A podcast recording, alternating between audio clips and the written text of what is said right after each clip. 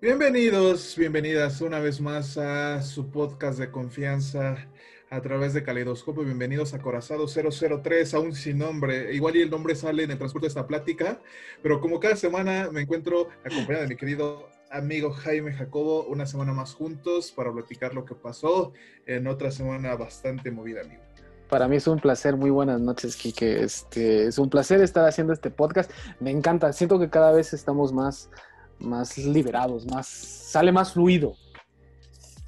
Sí, esto, recordemos que justo este podcast eh, tiene como única, única, intención hablar como si fuera una charla de amigos, como si usted querido pues escuche estuviera eh, charlando con cualquiera de sus colegas, en una plática de sobremesa después de la comida, no sé, después echando una chela, que sería como lo ideal, eh, porque debido a la pandemia, pues todos estamos a la distancia compartiendo los momentos a través de una pantalla y de este bonito podcast. Eh, y como ya eh, la costumbre aquí es empezar a hablar de los temas más relevantes. ¿Y qué más relevante, querido amigo, que el debate que hubo la semana pasada eh, con Trump y Biden? las elecciones de Estados Unidos que ya van a ser.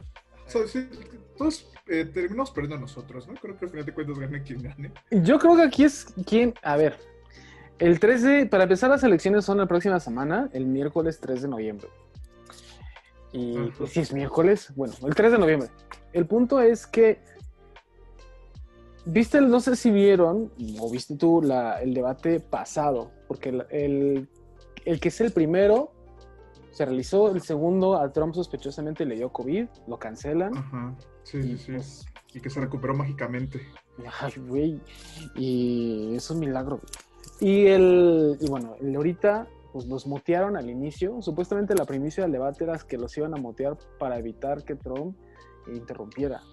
Se hizo un conteo de las interrupciones del primer debate y fueron 128 interrupciones. 128. Eso es un circo.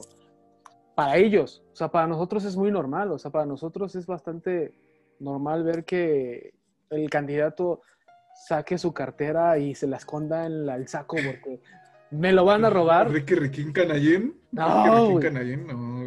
Ahí, ahí, creo que Naya perdió la elección. eh, sí. o sea, pero en México estamos muy acostumbrados a ese, a este circo. En Estados Unidos, ¿no? Se ofendieron demasiado al nivel de que sí cambiaron el, el formato del debate. Porque el debate tiene que ser serio. Y se logró al principio. Y al final otra vez volvió a ser un circo, un desorden, pero por lo menos las ideas fueron plantadas. Es que al final creo que se tocan puntos bastante elementales que los dos, eh, tanto Biden como Trump, saben que o sea, son lo que deben, eh, lo que va a marcar el cambio para, o más bien lo que quieren escuchar los electores. Hablar del coronavirus, eh, hablar sobre este seguro médico que le sigue tirando a Obamacare este Trump, que eso es una mierda y que Biden quiere mantener o quiere regresar a que a, o hacer o fortalecerlo mucho más. Hablar de temas de migración y pues hablar temas este, fuera, del, fuera del país, ¿no? Hablar los temas de China y todo eso. O sea, al final, o sea, creo que la postura de Trump es evidente que sigue siendo la misma que ha tenido durante todo su mandato, que es ser este bully de yo voy a hacer a, claro. America, Make America Great Again, a través de, hay que insistir con los mismos temas, que The Wall, eh, The Mexicans will pay for the wall y todas esas cosas, o sea, es como... O sea, ya, o sea, al final ya sabes que es peor de Trump, ¿no? O sea, no creo que alguien le haya sorprendido toda su postura que tuvo en, durante todo ese debate. No, para nada. Y, y, lo, y México porque aparte nosotros como mexicanos estamos como espantados de quién ganará, eh, qué nos conviene a nosotros como mexicanos. Pues mira, yo creo que ni siquiera tendríamos que pensar eso, más bien científicamente hablando, eh, el siguiente presidente tiene que tomar decisiones para, para ayudar, por ejemplo, en el cambio climático, cosas que, por ejemplo, Trump pues, ha ignorado demasiado. Entonces, yo creo que no hay que pensar en qué le afecta a México, más bien es qué le afecta menos al planeta en cuestión de incluso económico. Eh, yo creo que el planeta pierde demasiado con Donald Trump. Personalmente a mí es un sujeto que me cae bien. O sea, como personaje, Trump a mí se me hace pues, pues, yo crecí viendo de, de Apprentice y viéndolo ahí en, la, en las películas de Macaulay Culkin. Eh, pero como presidente, pues es bastante nefasto. O sea, no, yo creo que representa a la población norteamericana al 80%. Eh, pero, por ejemplo, México pues, perdería menos con Trump, porque lo que tú mencionaste en el primer podcast, ya nuestro gobierno pues ya está así como, sí, señor Trump, lo que usted mande y lo que usted diga, y hay una relación pues cordial, si se podría llamar de esa manera. Pero, Pero ¿tú crees que cambie si Biden entra al poder? O sea, ¿crees que o que Biden o sea, diga, no, ya todo lo que hicieron con él, o sea, ya los voy a ver mal porque cooperaron con Trump? O, no. ¿O crees que tome otra postura? Tomaría otra postura en cuestión empresarial, porque a final de cuentas, pues México se tuvo que acoplar a ciertas cosas eh, porque Trump así las exigía como presidente Bullock y es. O sea, México siempre se vio como acorralado ante una pared sobre las exigencias que metía Donald Trump. En el caso de Biden tendría que ser nuevamente hacer ciertas renovaciones, mm, negociaciones. Quizás no sea un nuevo tratado de libre comercio, eso ya es evidentemente que no pasará, pero es como que mmm, trabajar con alguien desde cero.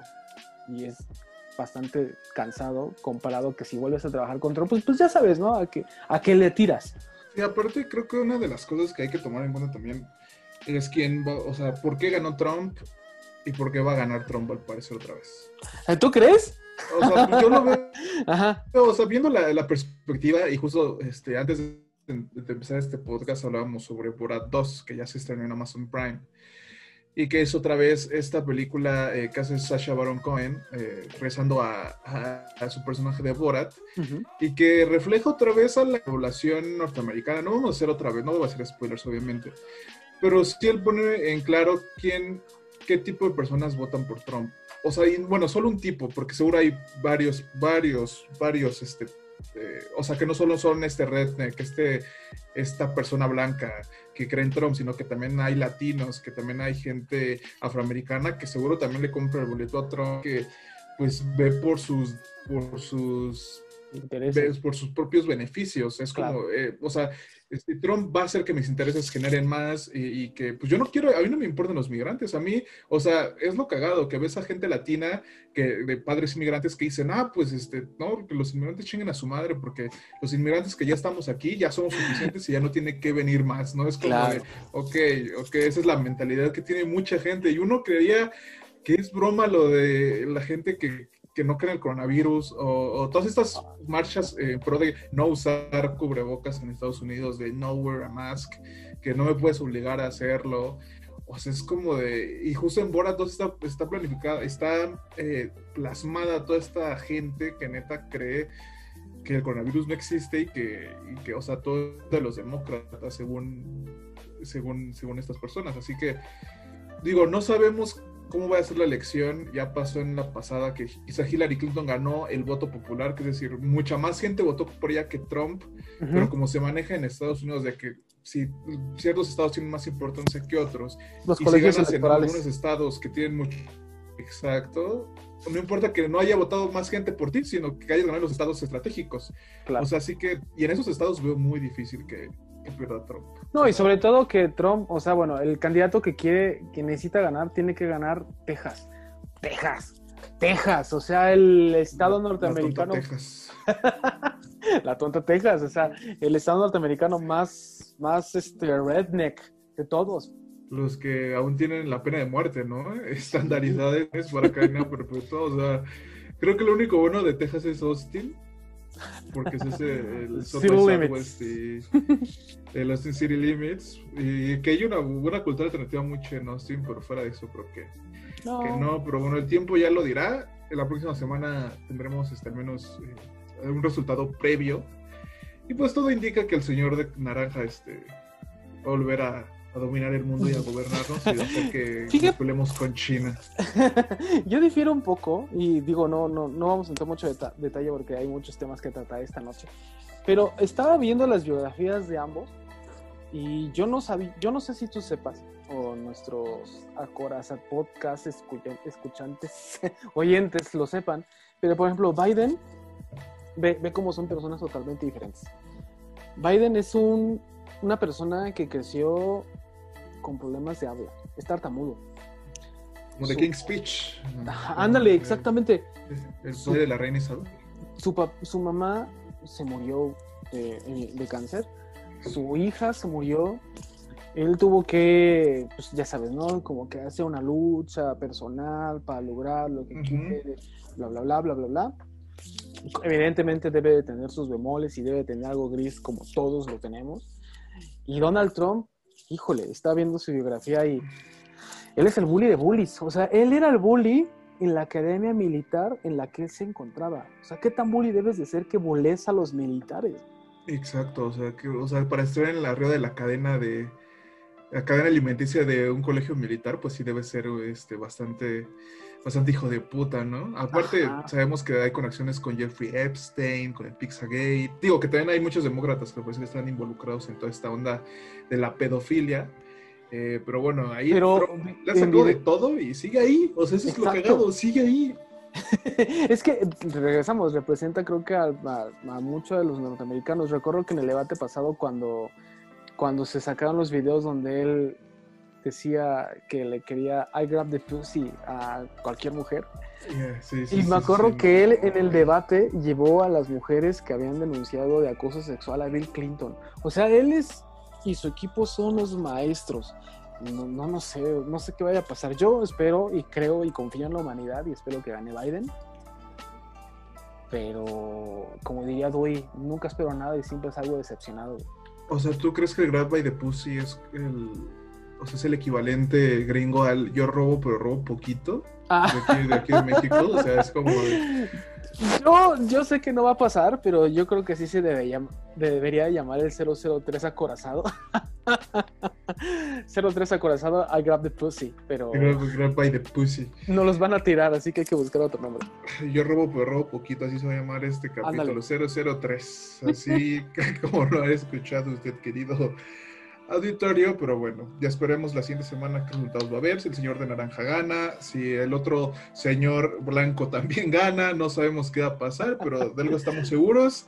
que es Halloween y que también eh, en esta época del año, eh, pero en otra parte del planeta, en Chile ha habido un cambio para mejor porque en el, en el referéndum para eh, decidir si se cambiaba la constitución vigente a principios de los 80, planteada por Pinochet, este dictador chileno, eh, esta, eh, el referéndum trata sobre si se va a quitar esta, eh, si se va a analizar la, la posibilidad de quitar eh, varios de los decretos que hay en esa constitución que evitan que varios derechos sociales que hoy son como algo eh, evidente y que deben ser algo por lógica sean por fin implementados en la ley. Libertades humanas, básicas. Ajá, y justo creo que este es un cambio muy importante porque aquí entra la sección lecciones de historia en acorazado. Porque si usted no lo sabía, querido, eh, pues escucha, Chile fue el primer país en Latinoamérica que, que eh, asimiló el, el, eh, proyecto, o más bien el modelo económico neoliberal, eh, justo después del golpe de Estado casi Pinochet.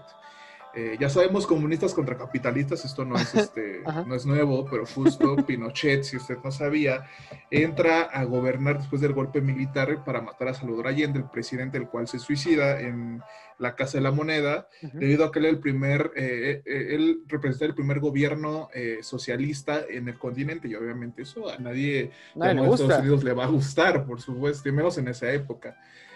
Así que, y justo esa constitución eh, era como algo que daba muchos eh, derechos a, a todos los que participaron en la dictadura eh, y que hacía que se retrasaran muchas leyes de carácter mucho más este, progresista Hasta debido a su 2020. trasfondo. Exactamente, o sea, ¿cuándo se tardó en que esto pasara?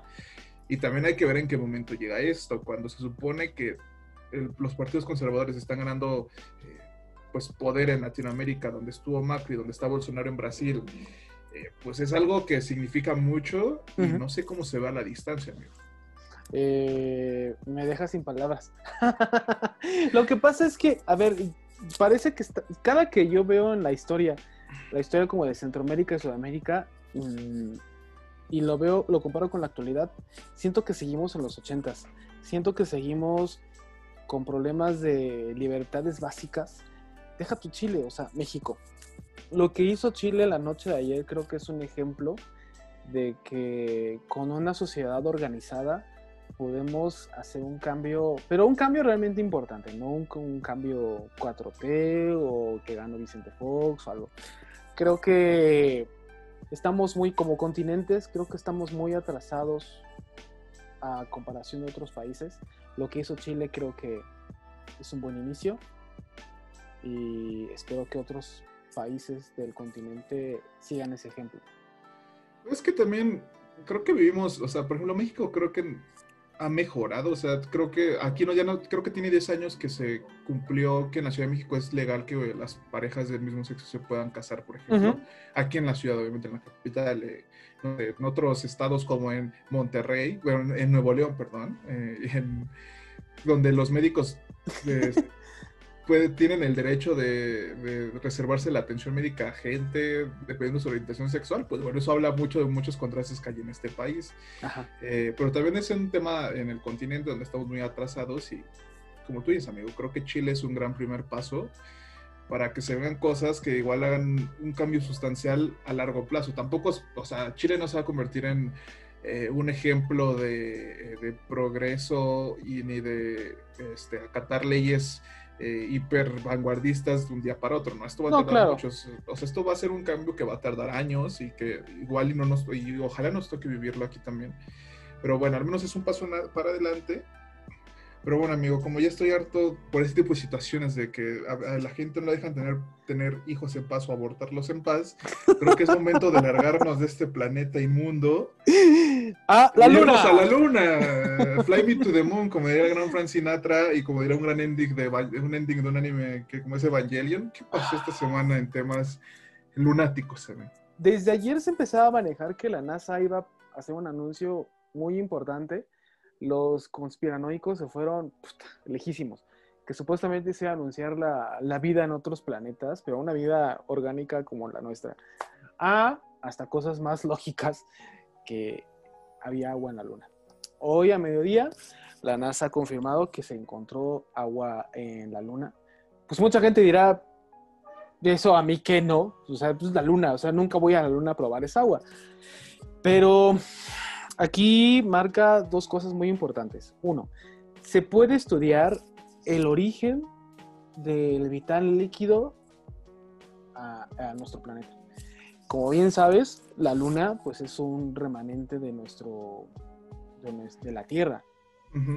Y en algunos mm, estudios científicos se ha demostrado que la Luna con los años más bien, con los estudios científicos se ha demostrado que el agua en la Tierra fue generada a base de, de un agente externo, que caían meteoritos y conforme fue cayendo por muchos, muchos años, o sea, estoy hablando... Millones. Millones, de, años, Se fue generando eh, las, las pequeñas moléculas del vital líquido hasta lo que nosotros ahora conocemos como océano.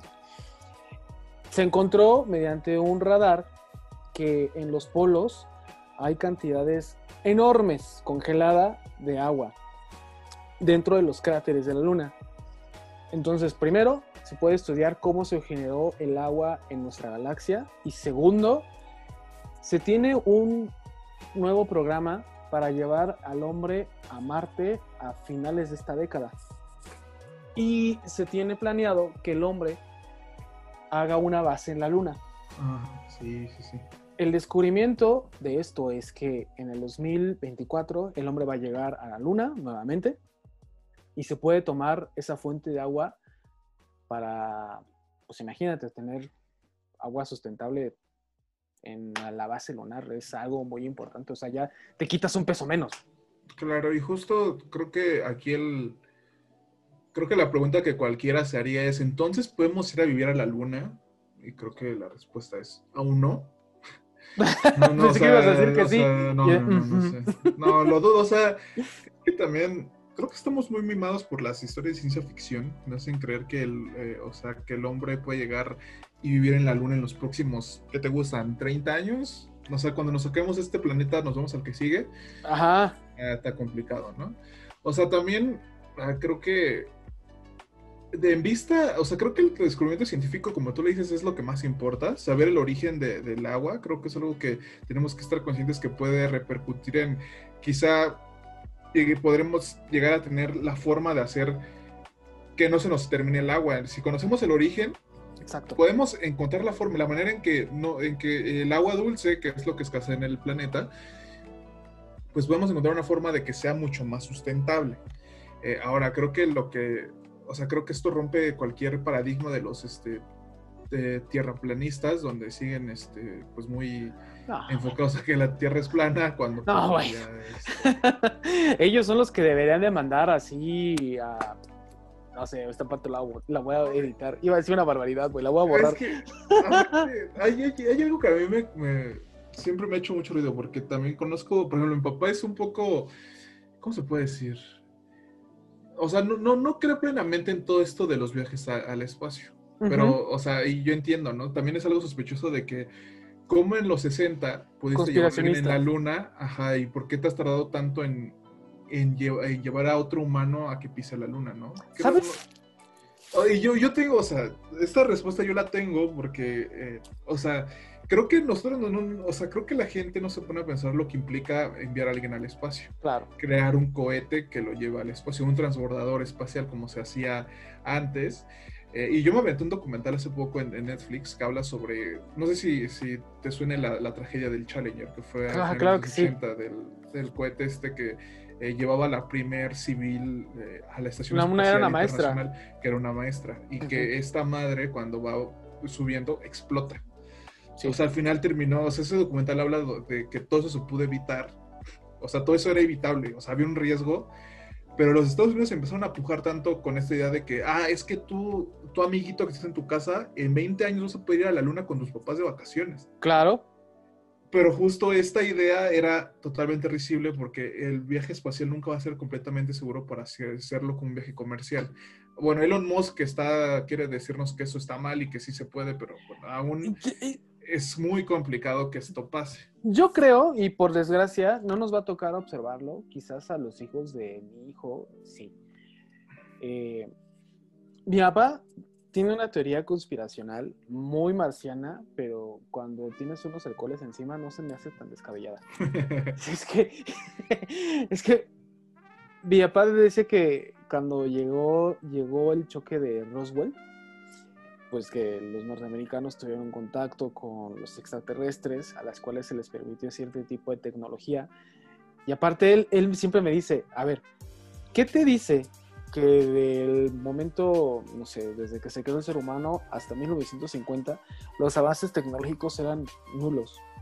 Pero en el momento en el que es Roswell, de Roswell hasta el último Apolo, Todo implota. todo implota, güey. Entonces tenemos. Deja tú lo del hombre en la luna. O sea que de repente teníamos ya microchips, Ajá. que teníamos tecnología láser. Entonces, cuando él me la platica, es como le. Ya siéntese, señor.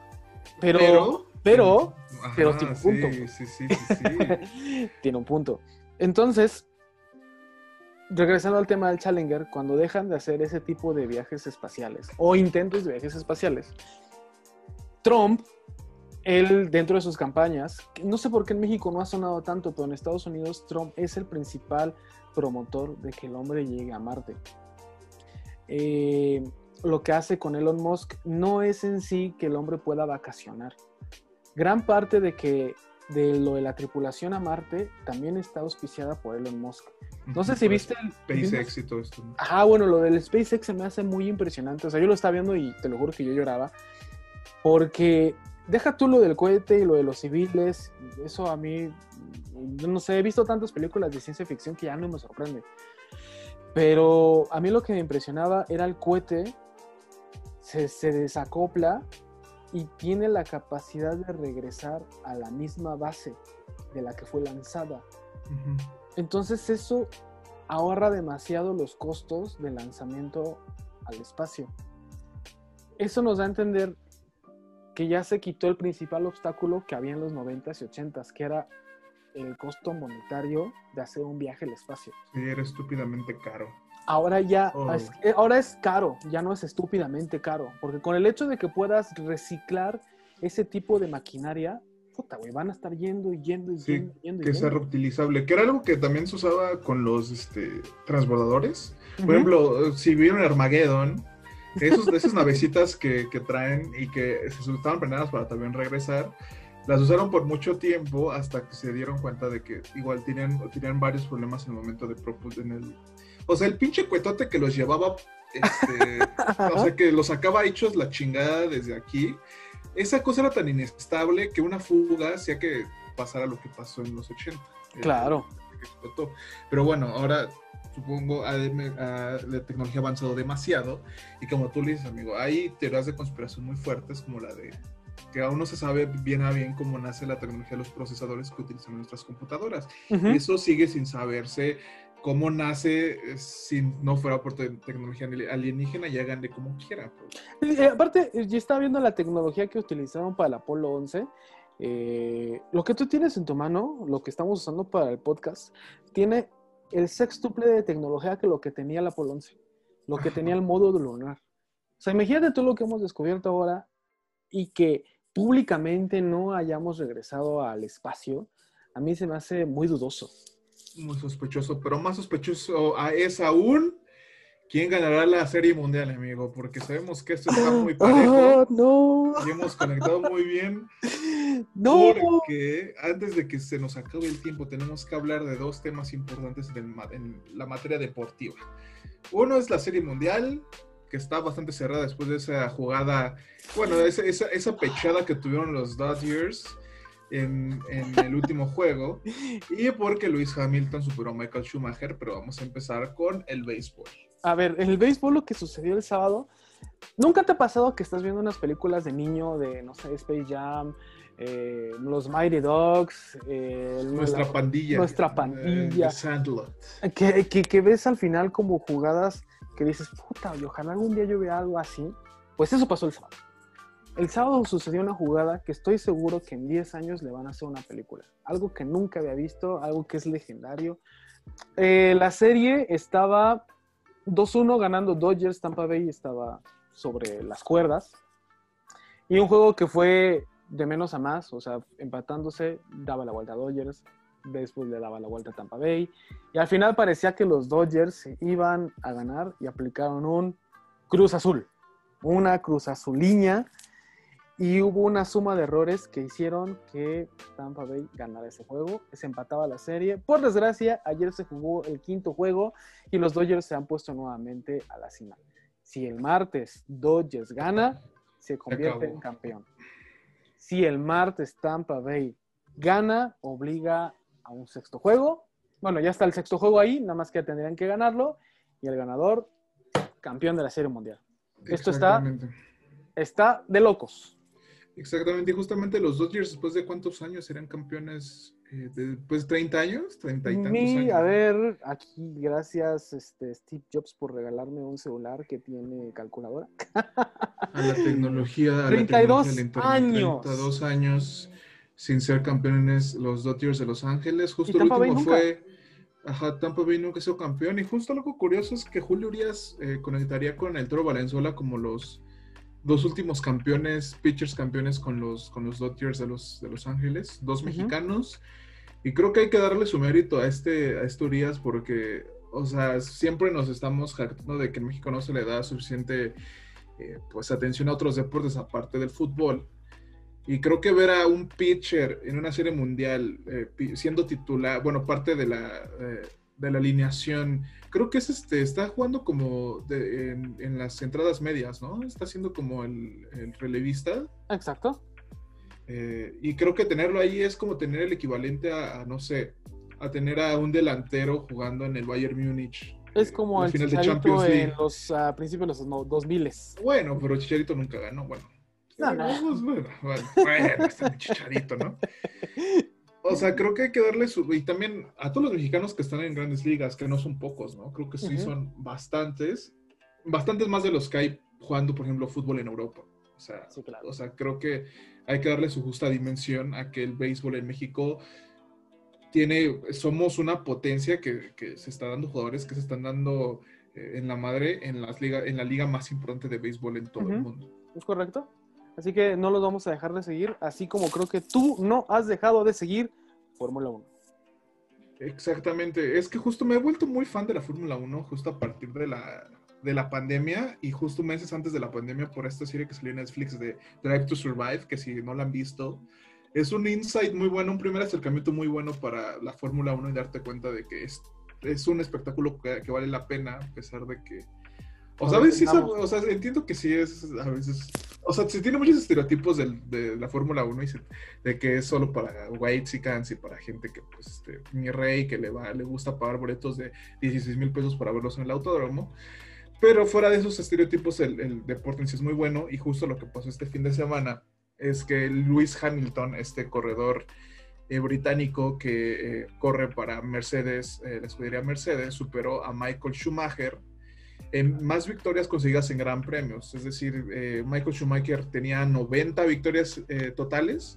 Ajá. Y el pasado fin de semana, Lewis Hamilton gana en Portugal y gana su victoria, y esa es su victoria número 91, lo cual lo pone arriba de, de Luis, de Kimi, digo, no, de Michael Schumacher. Uh -huh.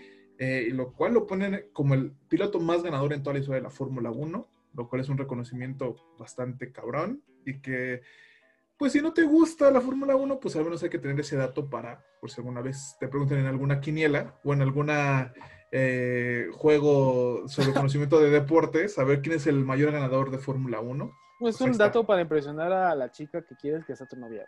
Ah, no sé, no, no, no, no me resulta raro que alguna, que alguna chica se, se, impresione con esos datos. Quizás más como para los compas, es como de, ah, ¿sabías que? ¿Sabías que? ¿Quién es? O sea, sí, pero acérquense a, a, a al, al, mundo de la Fórmula 1. Eh, hasta eso hay una aplicación tipo Netflix que no está muy cara, cuesta 100 pesitos para que veas este, los grandes premios en vivo y veas las repeticiones. O sea, está muy cool. Ahí para que se acerquen al deporte. Y bueno, eso es todo en el tema deportivo. Ya para terminar, amigos, vamos al tema musical, al apartado musical de Acorazado. Esta semana vamos a recomendar dos cosas que salieron recientemente.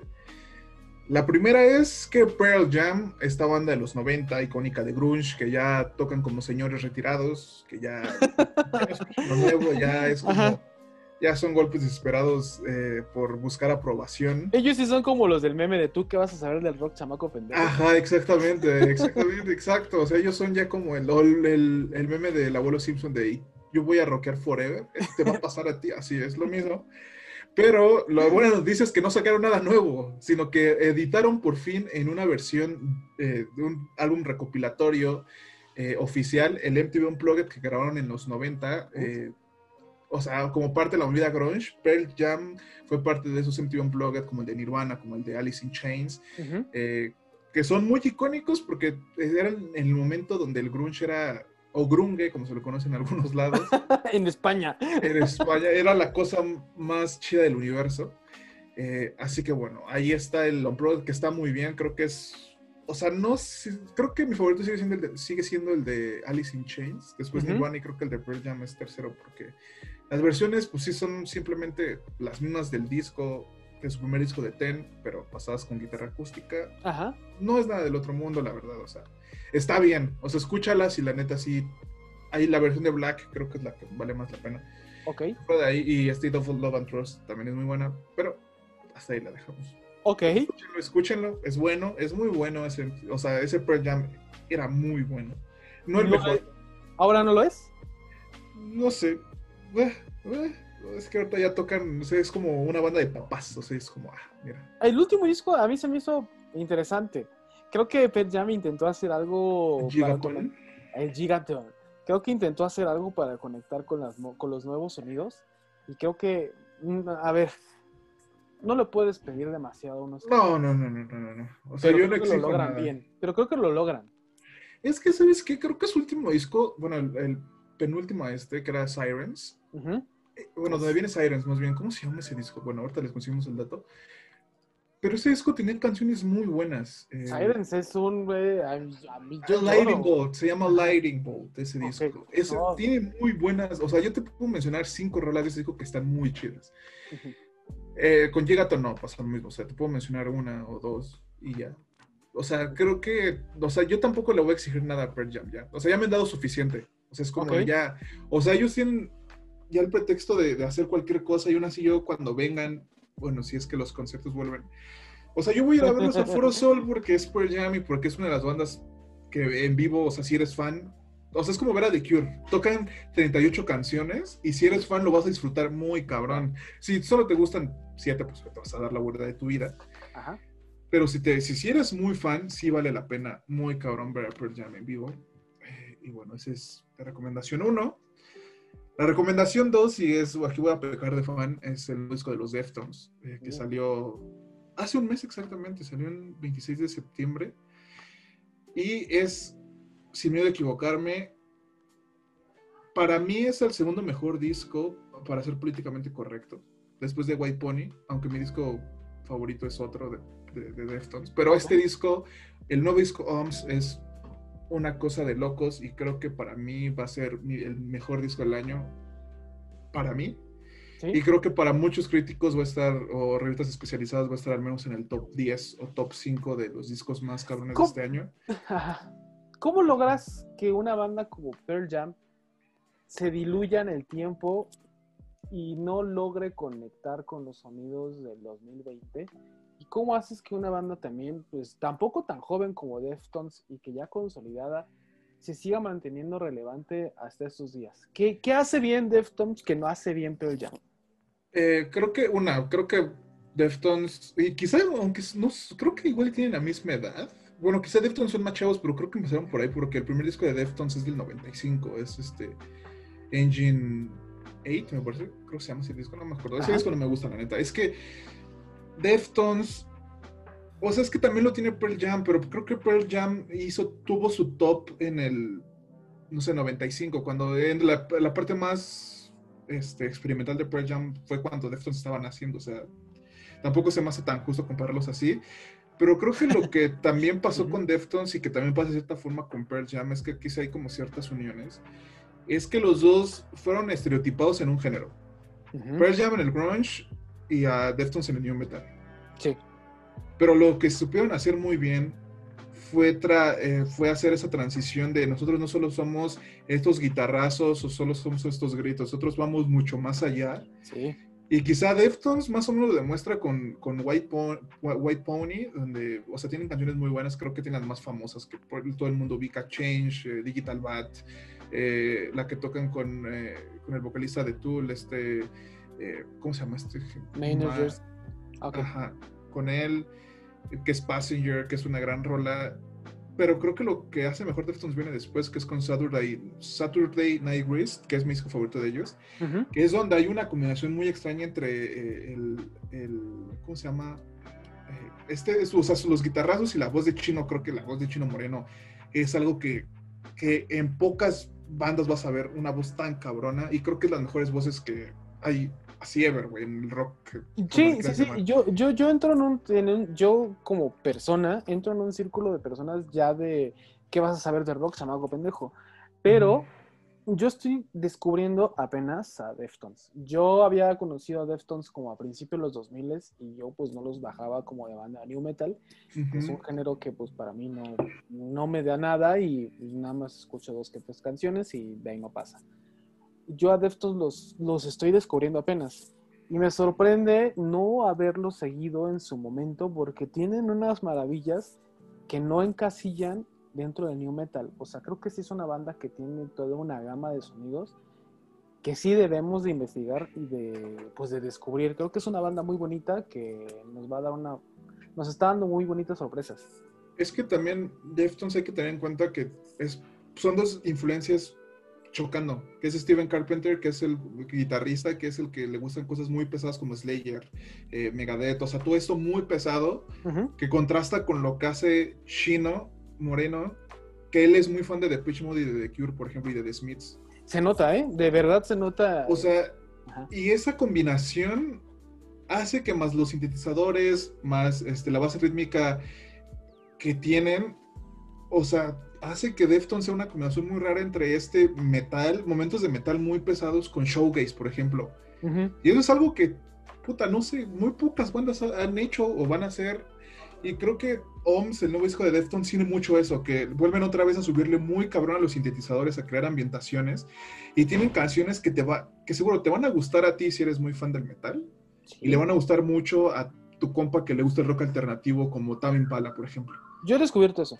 Porque tiene esa, tiene esa diferencia y creo que es algo que tiene muy bonito Deftones, que tiene como al güey bien que le, que le mama bien cabrón el metal, el metal pesado, que también le gusta Deftones, pero también está el otro, el güey alternativo que igual le gusta más cosas como tipo Radiohead, The Cure, pero también le gusta Deftones porque encuentran estas cosas y creo que eso es algo muy interesante de ver y también que una banda, como tú dices, que tiene tantos años, saque un disco de lo que acaban de hacer con OMS, o sea, es algo que hay que poner mucha atención porque creo que muy pocos artistas llegan a esta época de su vida, casi 30 años de carrera, tocando así y sonando así. Creo que si tienen un chance, escúchenlo. Es un gran disco. Tengan los oídos abiertos porque tienen riffs muy pesados que sí rayan el metal muy heavy.